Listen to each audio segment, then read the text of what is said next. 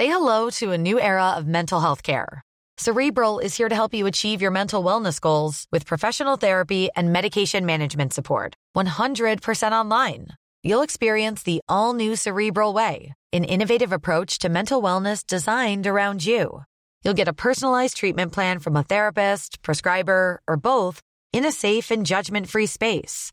Your Cerebral therapist or prescriber will outline a customized plan with clear milestones along the way so you can get to feeling your best. With Cerebral, you're not alone in your mental health journey. We're here to empower you to live a fulfilling life. So take that first step towards a brighter future and sign up today at cerebral.com slash podcast and use code ACasts to get 15% off your first month. Offer only valid on monthly plans. Other exclusions may apply. Offer ends July 31st, 2024. See site for details.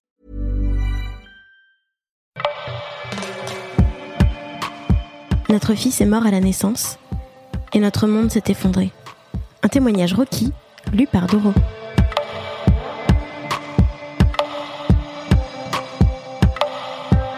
Alexandra, 33 ans, a vécu une grossesse merveilleuse avant d'être confrontée au deuil périnatal.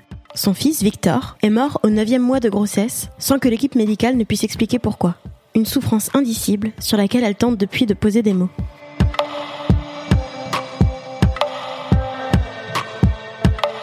C'est une histoire qui n'a pas de mots, car il n'y a pas de mots en français pour définir des parents qui ont perdu un enfant. Alors on essaye tant bien que mal de les poser, ces mots, pour raconter l'histoire de notre enfant, sa vie, si courte a-t-elle été, pour trouver la force quelque part, de se lever tous les matins et continuer, continuer à vivre, car il faut continuer.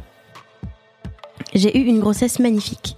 Neuf mois de bonheur, empreint de petites angoisses comme toutes les femmes lors de leur première grossesse. Docteur Google, désolé de te déranger si tard, mais selon toi, peut-on manger de la mozzarella enceinte? Et au fait, quelle est la meilleure position pour dormir?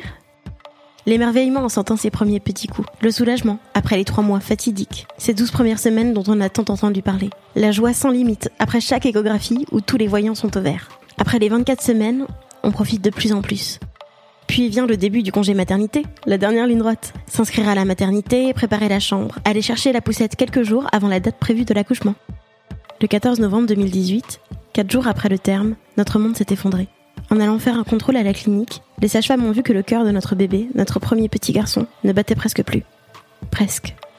En 7 minutes, j'étais sur la table d'opération, endormie pour une césarienne d'urgence. Ils ont tenté de réanimer notre fils, mais c'était trop tard.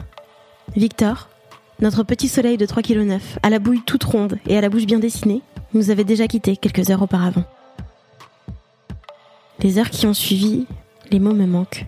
Tout ce que je peux dire, c'est que dans le brouillard du choc le plus total, je me rappelle des visages. J'ai vu toute l'humanité à ma porte. Toute la bienveillance, toute la générosité, tout l'amour concentré dans les quelques mètres carrés de ma chambre d'hôpital. Bercé dans les bras de mon amoureux, le papa de Victor. Entouré de mes parents, mes frères et sœurs, mes beaux-parents, nos amis. Tous présents pour nous soutenir pour essayer de prendre un peu de notre peine. Que dire alors que le pire est arrivé?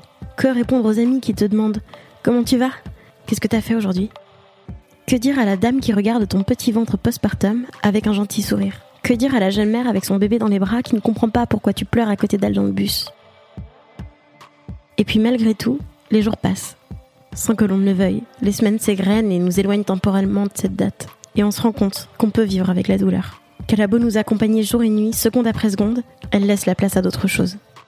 Parfois, après une petite séance de yoga, un calme apaisant, en sirotant un petit verre de Gascogne, un petit plaisir gustatif. Le soleil de février sur ma peau, par exemple. Je ne l'ai jamais autant apprécié.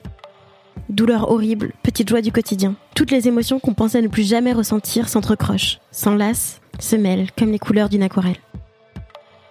La place de Victor a été, elle, difficile à trouver. Se sentir si vide au retour de la maternité. Il est partout, m'ont alors dit des mamans endeuillées. Cette phrase au départ, je ne l'ai pas comprise. Où est-il? Alors j'ai commencé à le chercher dans la nature. Et je l'ai trouvé dans les petits V qu'elle m'envoie tous les jours. Les branches des arbres de l'hiver, l'ombre des immeubles et les traces sur le sol, laissées là par hasard. Maintenant, je le sens de plus en plus dans mon cœur. Et je m'en lasse à ce moment-là. C'est le geste qu'on fait toutes. Maman orpheline. On croise nos bras contre notre cœur, comme si on serrait notre enfant invisible contre nous. Trouver des signes, faire des gestes et des rituels, tout cela devient notre quotidien, quand on ne peut rien expliquer. Car il n'y a eu aucune explication malgré toutes les analyses. La mort subite in utero. Une statistique extrêmement faible en 2018 en Europe. J'habite en Allemagne et ce pourcentage est de 0,24% pour les naissances ici. Ce chiffre nous a brisé encore un peu plus le cœur. Faire partie de cette statistique minime dont on n'a jamais entendu parler. On nous a bassinés pendant 9 mois avec les risques de la toxoplasmose ou de la listeria. Attention aux chats et au fromage cru. Pourquoi n'a-t-on jamais entendu parler de la possibilité de perdre notre enfant alors qu'il allait naître? Aucune recherche n'est en cours à ma connaissance, en France ni en Allemagne, sur la mort à terme in utero. On a fait beaucoup de progrès pour définir et limiter les facteurs de risque de la mort subite du nourrisson depuis les 20 dernières années. Les décès in utero seraient quant à eux 10 fois plus fréquents, et aucune trace d'études, de campagne de mobilisation pour réduire ces chiffres derrière lesquels se cache une immense tragédie. C'est là ma façon de célébrer Victor et de m'engager pour faire changer les choses. Alors je cherche, je pose des questions. Je prends rendez-vous avec des spécialistes, je regarde ce qu'il se passe dans d'autres pays. Par exemple en Grande-Bretagne, où le sujet est beaucoup plus thématisé et où de nombreuses associations se mobilisent pour la recherche et la prévention de telles naissances. Trouver des explications, je sais, ça ne me le rendra pas mon fils, mais ça aidera peut-être de futures mamans. Moi, cela me permet de célébrer Victor, tous les jours, et de le faire vivre. Et puis prononcer son prénom, parler de lui, me rappeler des doux moments de la grossesse et de continuer à respirer un peu plus tous les jours. Faire exister Victor, notre premier, notre soleil, notre lune, notre voile, notre moteur, notre rame, tous les jours, pour toujours.